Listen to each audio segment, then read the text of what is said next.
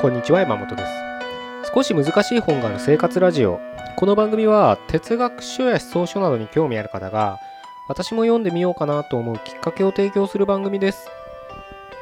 それでは156回目です。よろしくお願いします。今日はですね自由に生きるってことについて、えー、ちょっと考えてみたいなと思うんですね。まああのすごくね、あの、抽象的な概念ばっかですね。自由もそうですし、生きるでもそうですし、じゃあ自由って何って言われたらね、多分僕が思ってる自由とあなたが思ってる自由は全く違う、全くというかね、あの、重なり合う部分は多いかと思うんですけど、多分合わない部分も多い。うん、多分僕が思ってる自由と、一般的に世間一般で言われてる自由っていうのは、もしかしたら重なり合う部分はほぼなくて、言葉のね、響きだけが重なり合ってて、実は全く違う要素を持ってるっていう気もするんです。まあ 気もするってだけなんでねお前が勝手にそう思ってればいいじゃないかってツッコミもありそうですけどまあそのぐらいね、うん、抽象的なことなのでまあそれについて何をね、うん、語ればいいんだって話になるんですけれどまあこれもすごくねあの毎回お伝えしてることですけど地につけ地に足をつけたあの現実を見た時に自由に生きるってことを考えてみたいんですよ。でやっぱり人間ってうんまあ歴史をね除けばやっぱり自由を求めて、うん、いろんな争いがあったりとかね、うん、あるわけですからまあそれは幸せを求めてるって言えるのかもしれないですけど、まあ、幸せイコール自由と言ってもいいのかもしれないですねその意味で言うと今の文脈だけで言えばね。そうやって考えるとまあ僕らは多分常にねそういったものを求めて活動してるって思えると思うんですけれどそんな中でやっぱり、ま、ビジネスにしろ自己啓発にしろ何かうんそういったね関連のものにしろ、ま、自由とか、ま、経済的自由とかね精神的自由とかもありますけど自由に生きようとかうん昨今で言うとやっぱりあのアドラー心理学でいう、うん、嫌われる勇気みたいなね、うん、他人の目を気にしない生き方とかね、うん、そういったことがやっぱり取り上げられてまあ多くの共感を得るわけです。でそれはそれで別に間違ってるとも言いませんし僕はむしろああのいいんじゃないかなってそういう生き方もいいんじゃないかななんて思うんですけれどただねそういった生き方を、うん、目指すというかね実践していくってことは全然いいことだと思うんですけど絶対に忘れちゃいけない視点は他者がいて自分がいるってことなんです。それを世界と言ってもいいです。うん、世間と言ってもいいです。うん、友達と言ってもいい。家族と言ってもいい。何でもいいんですけれど、絶対に一人じゃないってことは忘れてはいけないんです。その意味で好き勝手自分なりの道を歩んで生きていくっていうことは目指すべき生き方かと思うんですけれど他者性を一切考えないで好き勝手生きるっていうのはきっとそれは正しい道じゃないと僕は考えているんです。一例ですけれど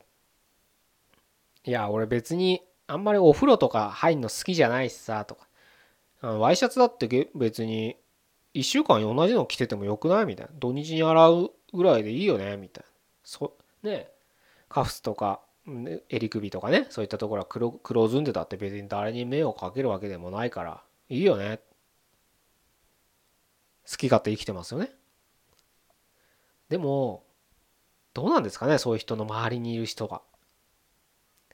いい気分しないですよね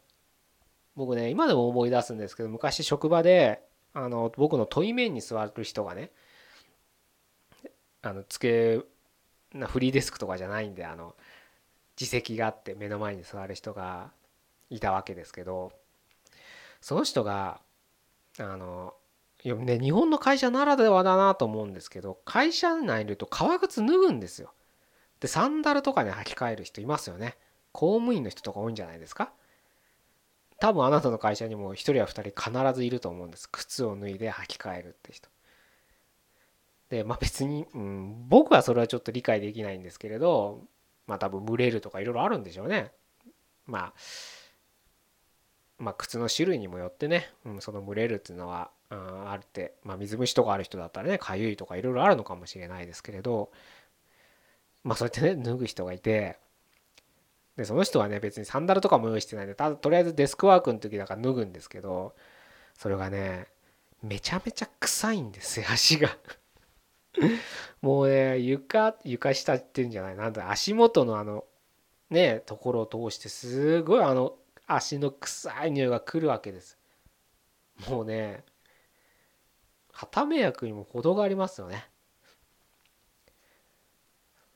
あれねまあその脇がとかそういった体臭っていうのはその人のね意思に反して、まあ、病気ですからねああいうのはね手術しないと治らないってありますけど靴の匂いっていうのはケアすれば防げるわけですよ当たり前ですけど。そういうの気にしないんですよねやっぱそういう人は。自分勝手に生きてるから。周りがどう思うか。でもねやっぱりねそれは僕の心が狭いのか人としてダメなのか分かんないけどそういう人とはねやっぱ一緒にいたくないと思っちゃうから何か一緒に仕事をする方向に持ってきたくないんですよ。一緒にいたくないから。臭いから。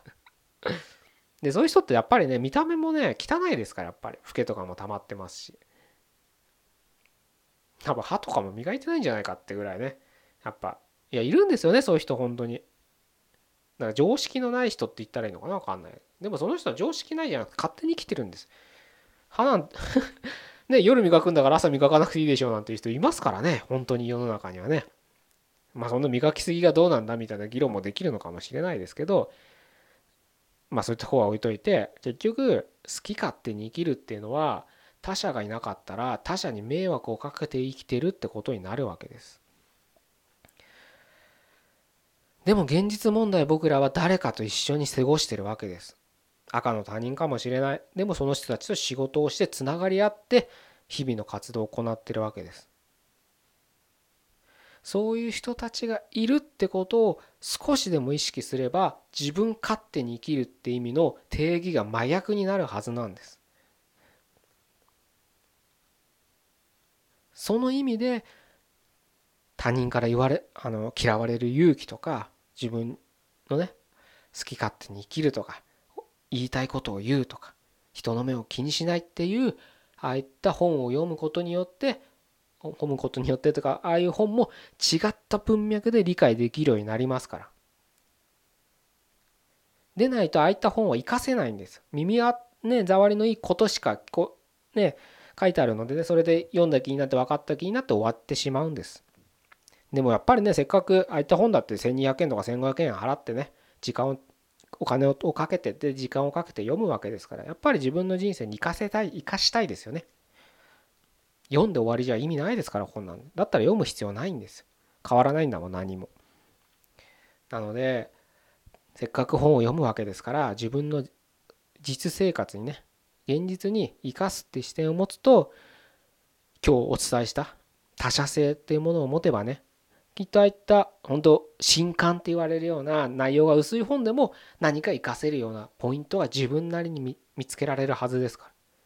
あの新刊で内容がないって今ちょっとバカにした形で言いましたけれどあれだってやっぱり書く人ゴーストライターなのかもしれないけど書く人たちのそれまでのやっぱり学んだこととかが凝縮されてるわけですから何かしらもしかしたらためになる視点っていうのが本当少ないかもしれないよでもあるはずだなのであるはずっていうかねあると信じて読めばねああいった本もどっかで生きるはずなのであの息抜きで読むでもいいですよああいった本は。ライトに読める本ですから。そういったところで今日どんな本を読むにしたってね今日お伝えした視点をね持って読むだけで少し自分に入ってくる情報そしてそれを生かす時の指針としてね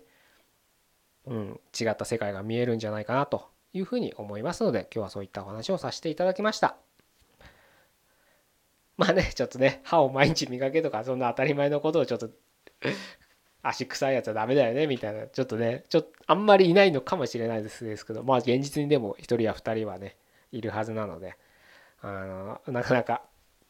うん変な人もいるんだななんて思いつつでもその人たちはね自分の反面教師として